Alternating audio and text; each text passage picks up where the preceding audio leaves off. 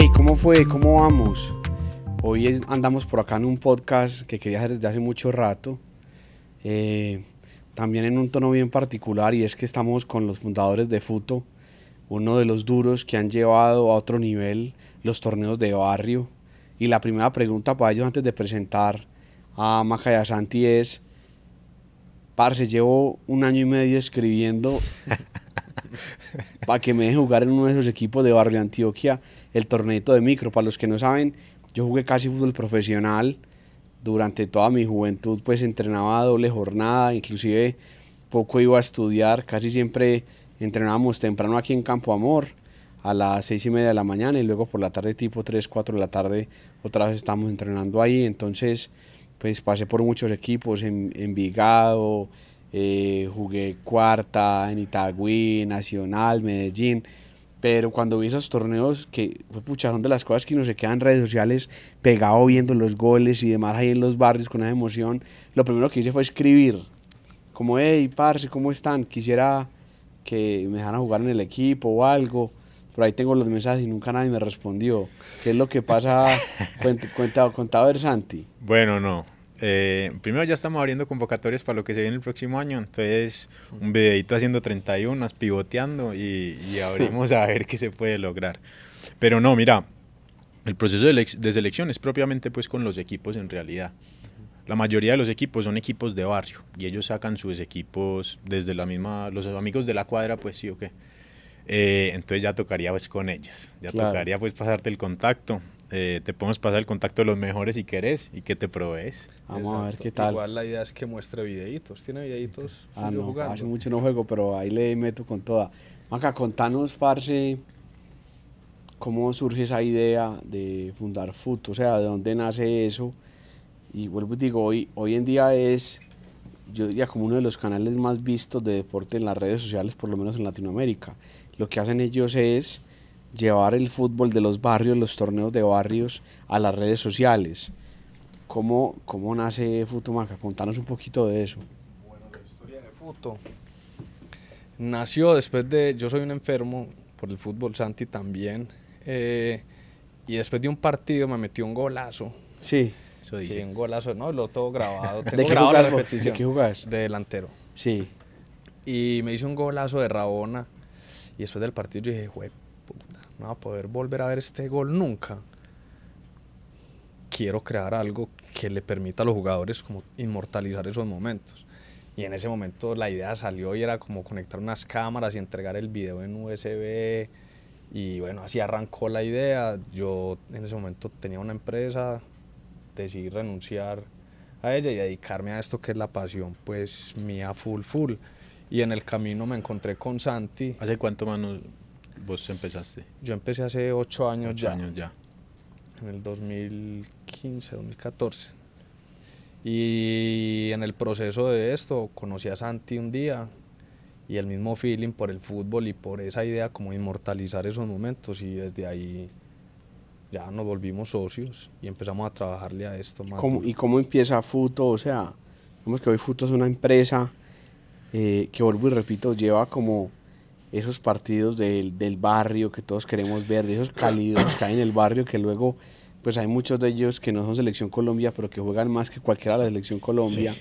¿Cómo, cómo, ¿Cómo nace esa idea de volver eso un negocio? De, cómo, cómo, es eso? O sea, ¿cómo ha sido esa evolución? No sé, Santi. Mira, en realidad nosotros empezamos con Futo totalmente diferente pues a lo que estamos hoy, en realidad. Nosotros empezamos vendiendo videos con nuestras cámaras, nos conseguimos un día unas cámaras de, que están hechas para grabar fútbol con inteligencia artificial, entonces siguen el balón. Y nosotros felices con nuestras cámaras y empezamos a vender los videos en El Tesoro, en, en Mayor Gol, en El Escobero, en canchas, canchas por alquiler, pues, ¿cierto? A donde nos llamaban íbamos. Y así nos empezamos a mover en realidad. Colegios, eventos deportivos, lo que nos llamaran. Pero había como una ideita siempre detrás de nosotros y era a nosotros no nos gusta vender el video. Esa era la realidad, pues no nos... No hemos sido muy vendedores, entonces siempre era como que, ay, vengan, cómprenos el video y eso no nos gustaba. Y un día, después de varios años en realidad como, como con ese modelo de negocio, un conocido nos llamó y nos dijo, parce, vengan, ustedes conocen el torneo del barrio, el torneo Barrio Antioquia. Nosotros nada. Es que ¿por qué no van? Este miércoles es la semifinal. Vayan para que se oyen la vuelta, conozcan y porque yo creo que a ustedes les pueden gustar. Así una invitación pues casual. Entonces nosotros empacamos cámara, Cámara, trípode, fuimos, si llegamos al barrio y eso estaba lleno de gente, no le cabía un solo alma. Y dijimos, parce, acá hay algo. Acá tiene que haber algo, desde que, tanta, desde que tanta gente esté acá sentada, parchada, viendo los partidos, tiene que haber algo. Yo nunca, pues yo he tenido la oportunidad de ir a los estadios y de conocer, y yo nunca había vivido algo así, para serte honesto. Parce, había extintores, me acuerdo, la energía de la gente, era algo pues raro. Pues vos nunca te sentías allá como ajeno Exacto. o en peligro, pues, porque No. estás en Barrio Antioquia hay un estigma. No, marica, eso era...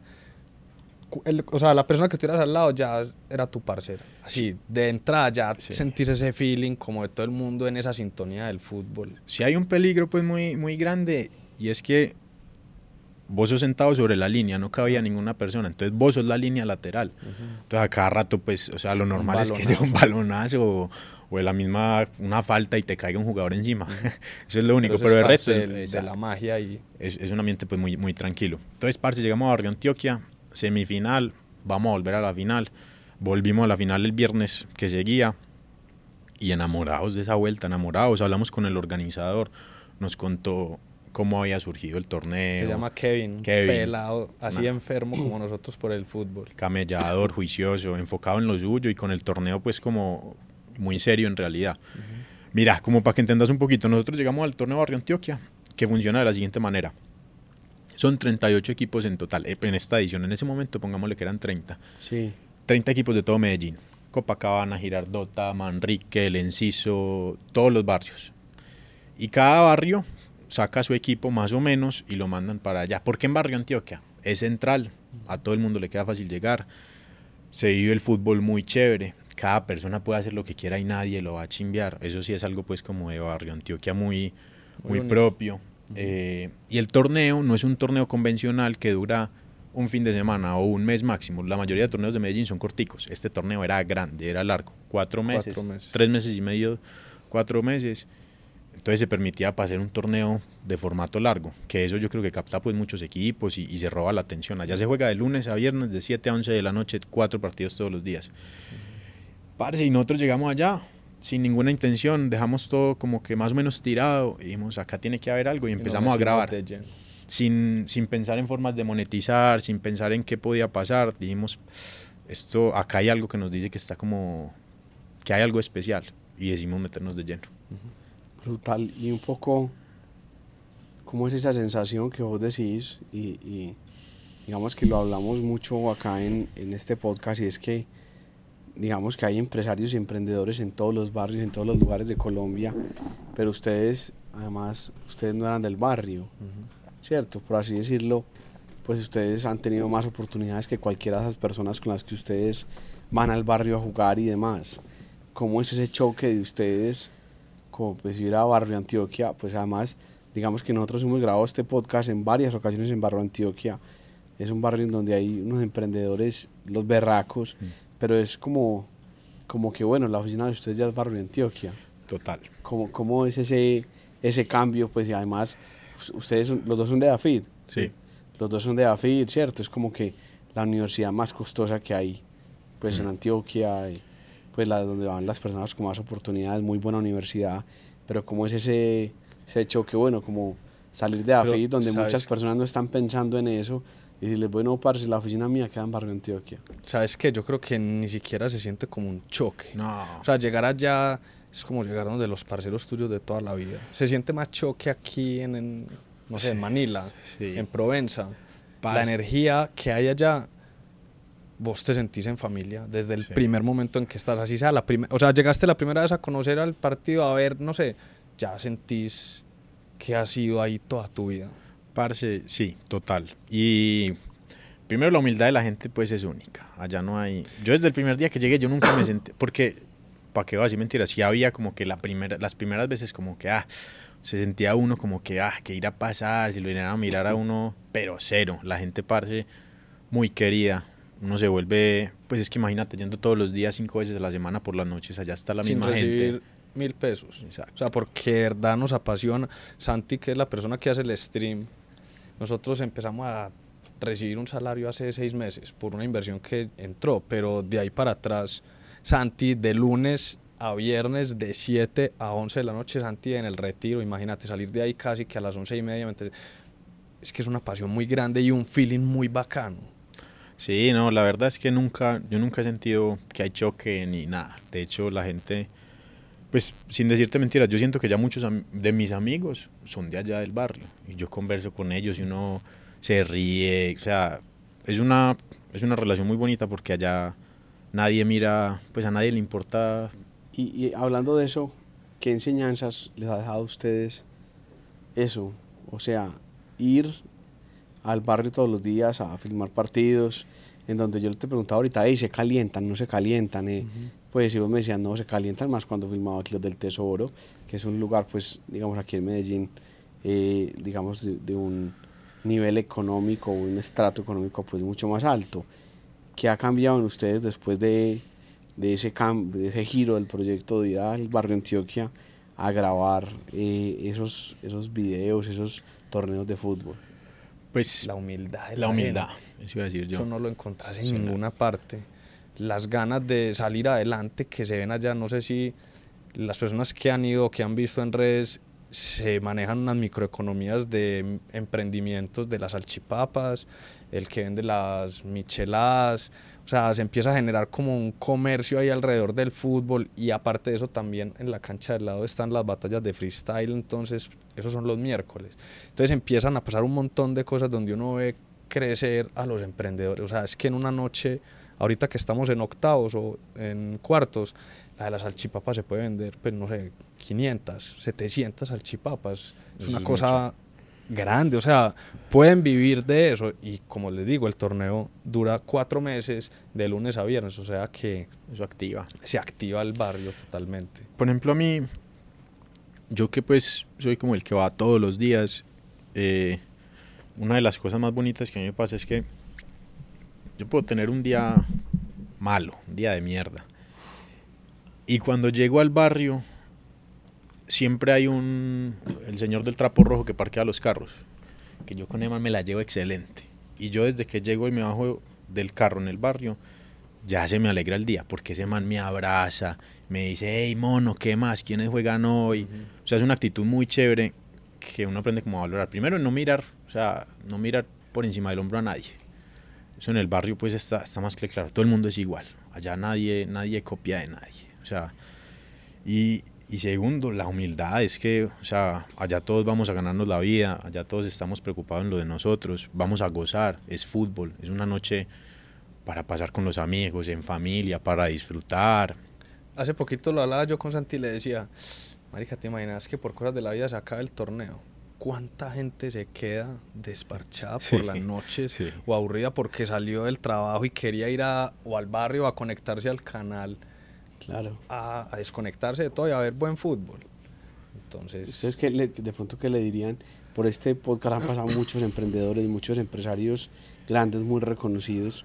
Y algún día escuchaba una frase de alguno de ellos que decía que en muchas ocasiones esos emprendedores con más oportunidades, esos empresarios, van a los barrios a hacer turismo social, mm. pero no a conocer las realidades, a estar mm. allá, a conversar. Y muchas veces ellos, o sea, digamos que yo también que, que suelo y que tengo muy buenos amigos, eh, sobre todo, por ejemplo, en Villatina, Candelo, que es muy, muy cercano a mí, pues es más amigo que cualquiera de mis amigos, que muchas veces él me dice, hey, Cucho, es que usted me abrió un panorama. Yo le digo, no, el que me cambió la vida fuiste vos a mí, no yo a vos. Pero ¿qué le podríamos decir a todos los emprendedores que nos ven, que no salen de su cuadrícula eh, para conocer otras realidades que lo pueden cambiar a uno en el sentido positivo? Primero, que, Medellín, pues, Medellín no es solo el poblado, Medellín no es solo Provenza, no es solo Manila. Uno cuando va, un parche de barrio es muy chévere y la gente uno tiene miles de historias para convencerle a uno. Entonces, primero una ganancia pues de conocimiento muy, muy chévere dentro de las personas de los barrios. Historias, anécdotas, formas de vivir que le abren la vida a uno y le abren la realidad de lo que viven ellos. Entonces, para un empresario puede ser muy bueno conocer al fin y al cabo sus clientes de base pues conocer las historias y no cerrarse, es que uno no todo O sea, la vida, la vida está muchas veces en esa simpleza, en el parche de esquina, en la, en la cervecita con el, con el viejo de la cuadra, con la señora tendera, eso, eso es parte pues de, de gozarse, yo creo que, y de conocer la ciudad. En realidad, yo creo que un gran problema de esta ciudad que tenemos es que mucha gente no la conoce, mucha gente no la conoce y no se preocupa, como, ah, yo para qué me voy a ir a eso tan peligroso, yo para qué me voy a meter por allá tan lejos, tan tarde. Ah, Aquí hay un factor a favor de nosotros, es que es fútbol, ¿cierto? claro.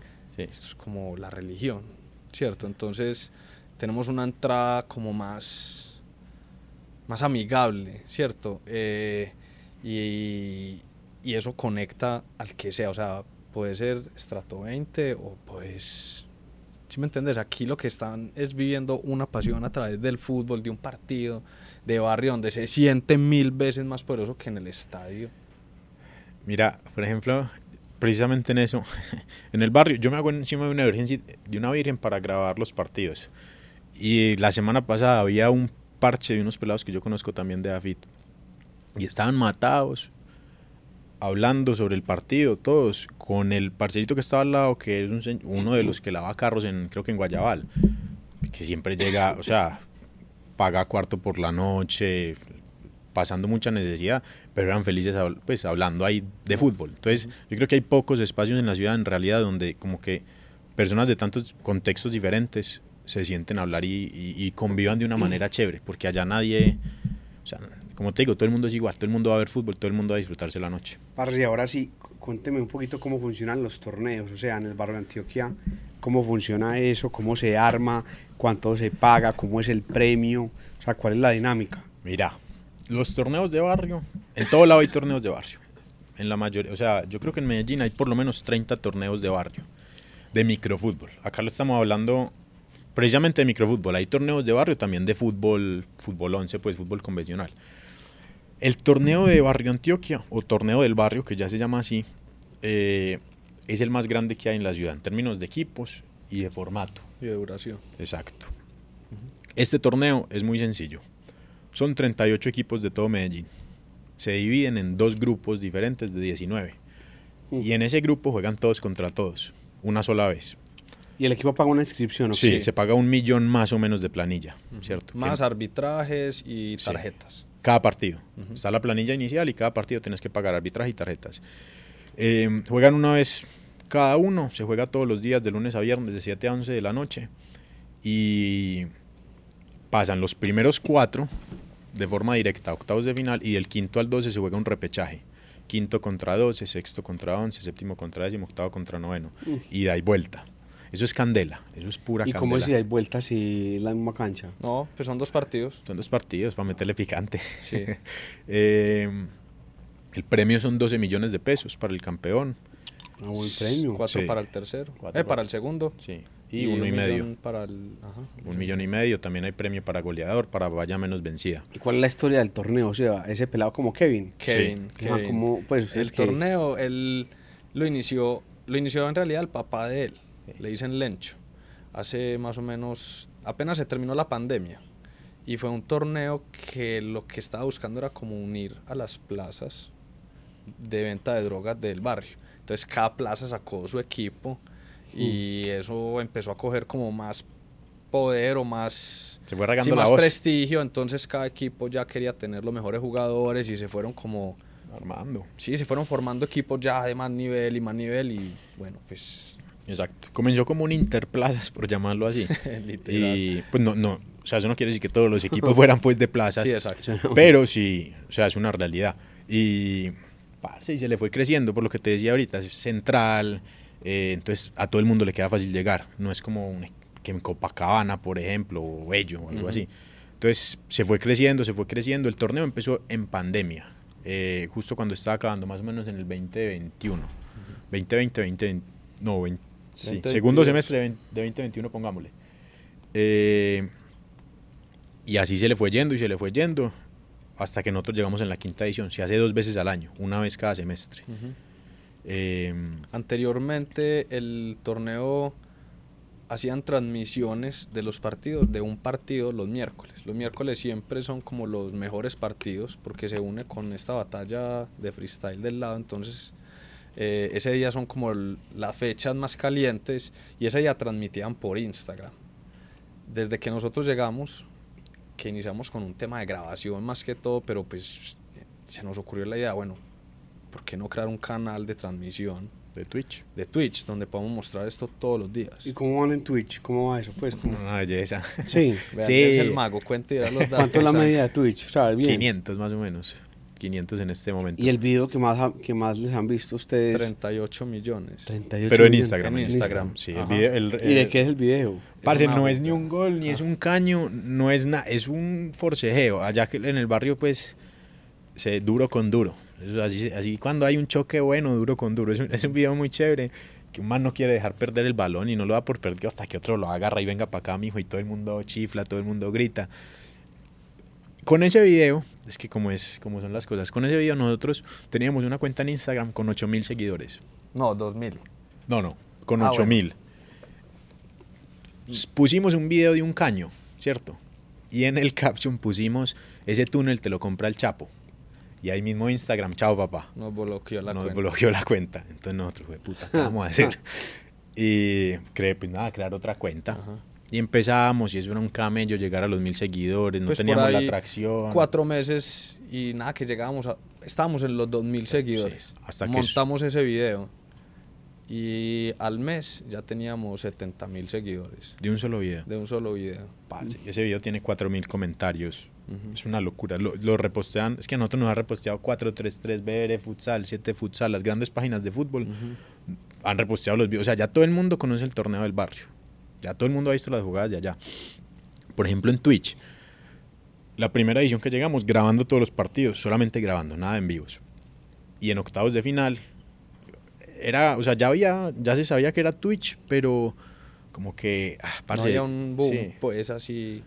Parce, venga, pues ¿por qué no lo transmitimos? Si esto lo ve tanta gente acá, ¿por qué no lo van a querer en- ver en vivo? Entonces, ah, parce, hágale. Creemos el Me compré canal. el, el estabilizador, creamos el canal y empezamos. En octavos de final, 70 personas conectadas. Y yo, eh, parce, 70 es mucho como para Twitch, para de primerazo. Porque no habíamos hecho bulla ni en redes sociales, sino que el primer día del canal se conectaron 70. Segundo día, como 150. Tercer día, como 200. Para semis ya estábamos en 700. O sea, al cabo de cuatro días de haber empezado transmisión. Eh, y en la final, 2.125 personas se conectaron. Con la cámara de del mes. celular, exacto, un canal de... No, es cinco días. eh, sí, Cinco días. Y yo, parce, es- o sea, aquí hay algo. aquí hay algo. Ya sabemos, o sea, que haya 2.000 personas conectadas en Twitch al cinco días, a cinco días de transmisión, eso no es normal. Y la gente loca, loca, loca, todo el mundo, a nosotros nos veía gente, nos ve gente, mucho colombiano en el exterior, que le da nostalgia como, ah, parce, que chimba, yo La jugaba. plaquita donde jugaba. Exacto, esto me trae de vuelta a mi tierra, yo sin años sin ir. Y eso, eso es muy bonito. Nos ve gente de la cárcel también, que eso es algo, uff, Sí. para mí me escriben, Santi, uy, hoy hay transmisión desde acá, desde La Picota. Y yo, Ay, mano, ¿qué- qué? ¿Cómo así? Sí, eso- sí, me han escrito. Entonces, eso lo veo un, hasta mucho gringo, mucho Italiano, europeo, italianos, como, uy, ¿qué es esto? Yo nunca, pues, esto es realmente fútbol Y todos los días, o sea, en este momento el canal tiene cuántos. 22 mil seguidores en Twitch. Y todos Sí. los días, cuando hay transmisiones, 200, 300 seguidores. Sí. En este momento, por ejemplo, eh, nosotros tenemos un equipo que es Futo. Eh, nos eliminaron en octavos ahorita, la Sí, semana pasada. Estamos pasando despecho en realidad. Sí, sí, estamos aquí en modo guayao. Y ese día del partido de nosotros, octavos, ya habían 2.200 personas conectadas. Sí. O sea, esta semana empieza el pico de eso, la final es el 24 de noviembre. Para ese día esperamos... Brutal. Lo que sea. Y, Maca, una pregunta. Sí, Digamos que Futo es un emprendimiento. Y muchas personas los ven a ustedes, bueno, y entonces ustedes de qué viven. Y, y también, digamos que en este podcast hablamos mucho del largo plazo, que somos una generación a la que le cuesta mucho pensarse en el largo plazo, pensar los proyectos, pensar las parejas, los amigos a largo plazo. Ustedes llevan seis años, cinco años camellando en esto. Es un emprendimiento que va creciendo, eh, porque yo veo que, digamos que el fútbol de barrio ya es tendencia en muchas redes, también lo es por ustedes, pero cómo vivir de un emprendimiento que apenas está despegando, ¿no? para dónde coge Sí. qué? Nosotros, como dijimos ahorita, iniciamos con un modelo de negocio, lo que todo el mundo nos pregunta, bueno, ¿y ustedes cómo monetizan? Sí, muy chimba pues, pero ¿y la plata? Pues en este momento ha sido pasión y Ujú. ganas y descubrir nuevas, pues cada vez que vamos a algún lugar o, o nos llegan nuevas oportunidades, pero creo que como que el modelo de negocio de nosotros en este momento está enfocado mucho al entretenimiento, como hacer un Sí. canal deportivo, ¿cierto? Sí. Y con todo esto que hemos visto, estos pelados, de todo este talento oculto, siempre ha habido como un propósito superior de nosotros de qué bueno ser como los managers de jugadores, ¿cierto? Como mostrarle al mundo este... Nosotros queremos que la gente se saque de la cabeza de que la única forma de vivir del fútbol es ser un jugador de fútbol profesional o del Real Madrid o Atlético Nacional, no. O sea, la Kings League y otros formatos de fútbol a nivel mundial nos está, y el torneo del barrio nos está mostrando que es que así usted ya tenga 25 años, puede vivir del fútbol de otra manera, ¿cierto? Un fútbol como no convencional, diferente. Entonces nosotros, aparte de que sabemos que es una labor social muy grande, porque también estamos sacando de la oscuridad muchos pelados que ya se veían o perdidos o no veían una esperanza en el fútbol, aquí les estamos diciendo, no venga, es que aquí hay otro formato. Y sería bueno conectarlo con lo que va a suceder ahorita en diciembre, o no sé si... Pero si que ya te... Sí, no. Contanos, contanos de una vez. Bueno, Dale. No, iba a decir también que, o sea, en realidad de eso, y también, pues, tenemos unos socios que nos apoyan mucho y que han- han- han- creen en nosotros, porque... Sí, ah, no, o sea, la los Sí, o sea, en de- este momento eso es como vivimos, pues, ha por así sido de decirlo. inversión ¿Y de... quién se metía en la familia de ustedes o qué? Sí. Sí, aquí hay la familia Sí. de Santi, pues, que Sí. le Creen. ha aportado y le Sí, creen no 100% creen en al esto. proyecto. Porque, yo no sé, para bien o para mal, pues uno pues, necesita la plata para vivir, ¿sí o qué? Nosotros, pues, afortunadamente, esto nos llena el corazón. Entonces, todos los días nos levantamos felices por lo que vamos a hacer. Y, y hay gente que nos cree, porque ha sido, la verdad, ha sido un camino largo, que mucha gente podría llamarlo un fracaso. Ah, es que ustedes ya llevan seis años, ocho Ujú. años, y no, y no están empezando a ¿Ustedes vieron ganar. lo que ocurrió este fin de semana? Que Camilo Villegas, Sí, Sí. sí, sí. después sí, de nueve años sin un título, Sí. Ajá. sí. o sea, o sea, lo que La vuelvo y repito, largo plazo. Es que eso, eso es todo porque, mano, nosotros, o sea, de pasar de vender videos con ya tener clientes, borrar todo, Ujú. irnos para el barrio, no saber qué íbamos a hacer, pero Habíamos saber qué desarrollado había. una aplicación. Sí. De, como ese, ese guayado de decir, fue puta, yo me soñaba la aplicación. No, es que por ahí no es, no importa. Vuelva Claro, a o o empezar. ponerla en stand-by. Pero Ajá. primero, la verdad, primero, esto es, esto es un proyecto a largo plazo, tenemos que construir comunidad. Cuando, cuando uno se hace las cosas de afán, sale con una chorrera de babas a veces. Entonces nosotros nos preocupamos mucho al principio en construir una comunidad fuerte, que la gente nos conozca, un nombre también, ah, esos manes son los de Futo. Nosotros en este momento, pues, la ganancia más grande que tenemos es que ya la gente sabe quién es Futo, ya los equipos saben quién es Futo, esos manes son los que nos graban videos, los que nos hagan contenido, los que nos ayudan a, a seguir Sí. creciendo, y esa es la ganancia más grande. Eso, yo creo que a futuro va a ser, o sea, de lo, de lo más fuerte que tiene Futo. ¿Ustedes creen que, o sea, si yo les preguntara, ¿Futo cambia vidas? ¿Ustedes qué dirían, sí o no? 100%. Mucho. ¿Y por Y qué? ya tenemos como ejemplos Casos. donde... Eso les quisiera preguntar, como algún ejemplo de algún pelado del barrio Varios, que, que Sí. Futo haya sacado de, de su hueco, de su oscuridad. O sea, ¿Sabes algún- que ese, ese cambio, como de sacarlo del hueco, es como cambiarle ese chip de la mentalidad? conta- un- alguna historia que Parce. tengan ustedes sobre eso. Y, o sea, nosotros tenemos, un Tenemos- caso en el corazón que se llama John. John es nuestro John Monsalve, jugador. John es Johncito. Nosotros conocimos a John hace el año pasado. Llegamos al barrio y nosotros, uy, ese pelado juega mucho. Y Kevin, el del barrio, nos dijo, no, ese pelado no juega mucho, espere para que vean a Johncito. Y todo el mundo, ay, Johncito. ¿Y cuándo viene a jugar Johncito? Ujú. Hoy juega Johncito. Parce, y llegamos al partido Johncito y no, Johncito no llegó, está No en. Guayabao. Ay, de puta, weón, nos vamos a quedar sin conocer a Johncito. Y así hasta que lo conocimos un día y efectivamente en el partido que jugó hizo una maroma, se metió un gol, no, se no, fue viral y nosotros, este mantiene algo. Y un día estábamos ahí relajados en la Virgencita, estaba cayendo un lapo, se cancelaron los partidos y se hizo, se hizo ahí, al lado de nosotros, el equipo de John, John y Juli, ellos dos. Y nosotros lo escuchamos ahí hablar, están hablando, no, que caga que, que no vamos a poder jugar el próximo torneo. Entonces Maca se les acercó y, ¿por qué? Es que no, no nos van a patrocinar. Es que como que no, papi, venga para acá. Y empezamos, lo sacamos en el, en el, en el equipo. Co- Vamos a jugar. planilla pues para meter el equipo, les dijimos, eh, el equipo, ellos se llamaban Peligro, Sí. o La Unión, no me acuerdo. Les dijimos, bueno, la única como condición es que se llame Futo. Ellos, listo de una. Eso sí, somos los del barrio. O sea, no, yo no me voy solo. Tiene que ser el equipo y nosotros no mejor porque nada más Todo- pues, todo no lo-. Exacto, estamos apenas comenzando.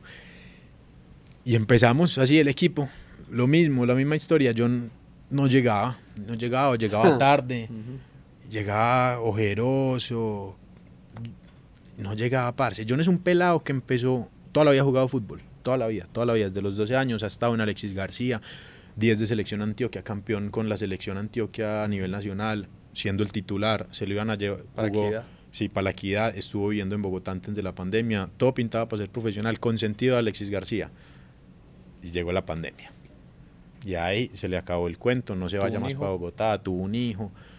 El desparche, que es lo que mata a los jóvenes hoy en día, la fiesta, la rumba, el trago. Y así John, entonces John dejó pasar ese bus. Y, Y se dedicó nosotros- a jugar fútbol de barrio. Pero, pero, o sea, empujado. Porque Sí, era pues. rogándole para que "Ey, John venga hoy, hermano. Nosotros sabíamos que el pelado tenía mucho talento, pero hasta ahí. ¿Un pelado de cuántos años? 22. Ujú. 22. Y Entonces nosotros le, metimos en la cabeza, John, venga, usted sabe jugar muy bien fútbol, cójalo, co- o sea, usted no, no lo ha dejado el bus, venga, montese otra vez en el bus. Venga, nosotros le vamos a sacar videos, creemos una cuenta de TikTok, vamos a meterle a Instagram y empezamos a sacarle contenido, a como hacer ese cambio. Ha sido un proceso. Un proceso que Un no proceso. ha acabado. No ha acabado y, y falta. Sí. Pero lo bueno es que él ya se hizo consciente que la gente lo está viendo y quiere ser como él. 20 mil seguidores en TikTok, 10 mil en TikTok Instagram. ya 56 mil, Ah, bueno. 18 mil en Instagram. Los, los comentarios, es que nosotros le mandamos pantallazos de los comentarios. John, todos los eran, John, usted está para cosas grandes. John, usted está para jugar en la Kings League. John, John, John. Todo el mundo hablando maravillas de John. Y, John un día se regó con nosotros. No, mano, yo quiero cambiar mi vida, yo quiero seguir viviendo del fútbol. Yo no estoy para Ujú. estar en una esquina fumando marihuana y tomando cerveza todo el día. No, yo quiero vivir del fútbol. Y ha sido un proceso, pues. La verdad es como. ¿Para qué? Pero es de lo más orgulloso que uno se siente, porque John ha estado con nosotros desde el principio y aunque han, han- pues ha habido al- altibajos, no ha Sí, sido total. perfecto, eh, pues ho- hoy estamos a vísperas de irnos para Europa a jugar con el fútbol. Ujú.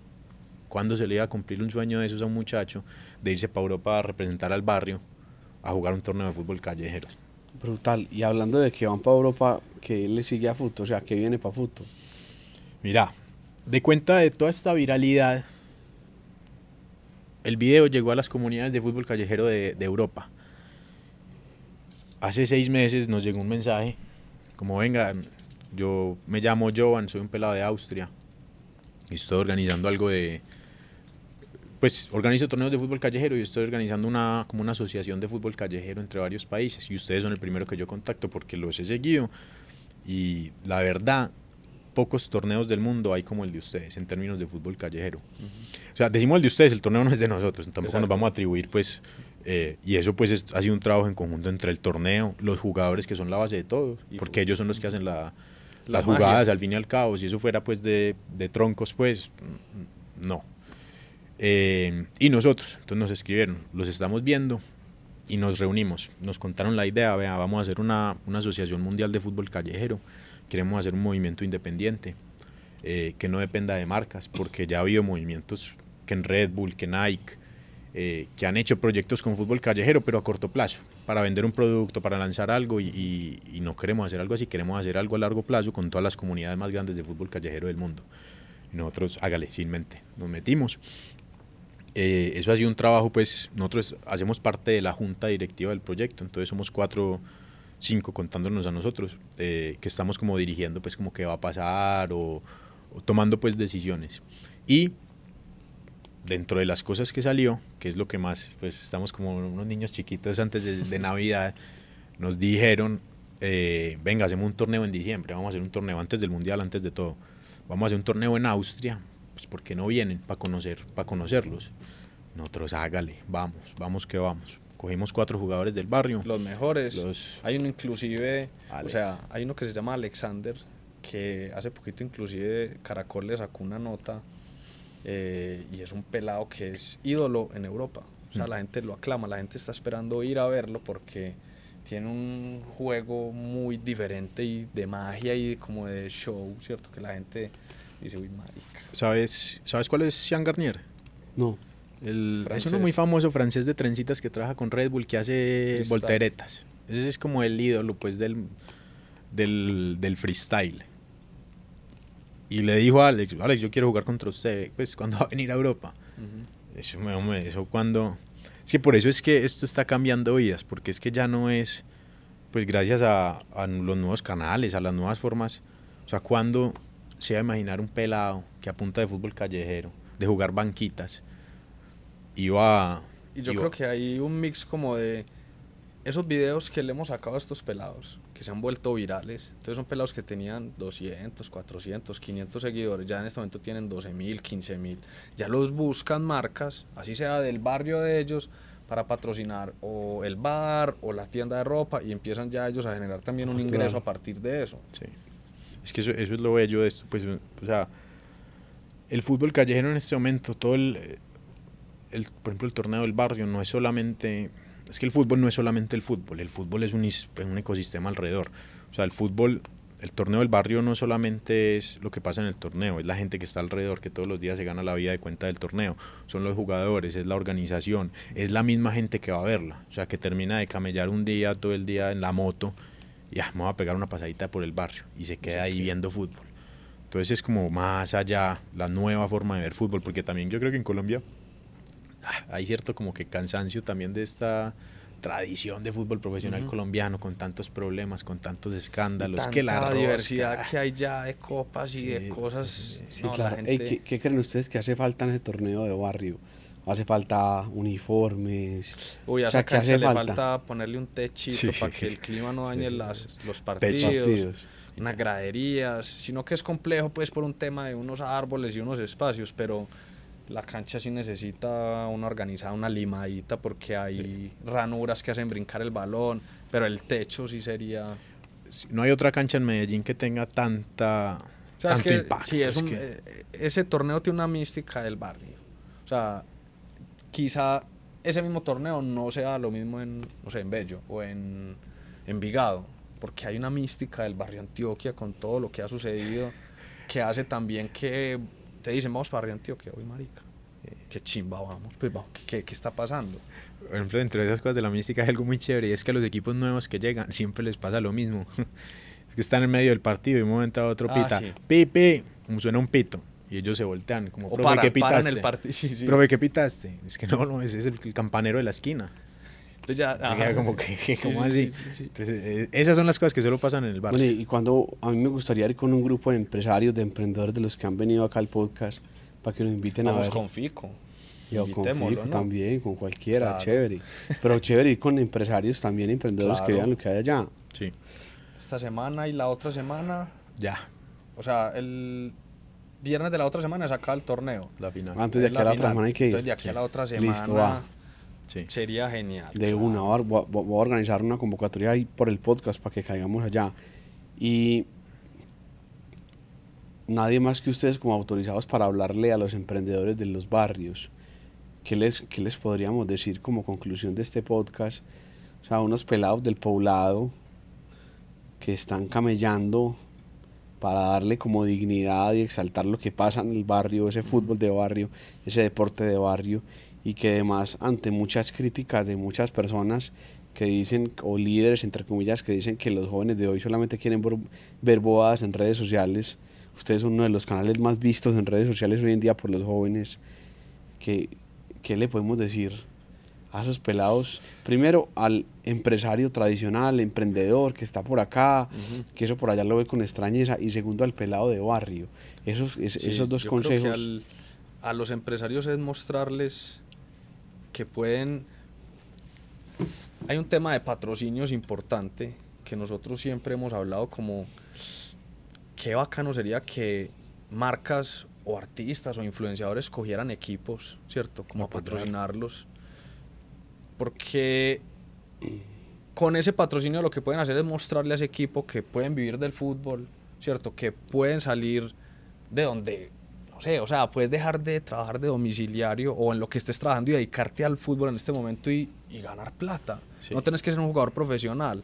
Entonces, la marca también sentir que está apoyando y que está transformándole la vida a un pelado de esos. Pues, ¿qué más se puede decir Sí. de eso? Es que crean, que crean en estos proyectos, que crean en los pelados. En Medellín hay mucho talento, mucho talento que hay que aprovecharlo y, solo en hay que Medellín. apoyarlo. Sí, exacto. Estamos hablando de que en Colombia. Colombia, en Bogotá, es una ciudad muy micrera. Y bueno, y al, y al emprendedor de barrio, yo creo que es algo que yo digo mucho en la transmisión y es, parce, creas de la película, que nadie se la va a creer por usted.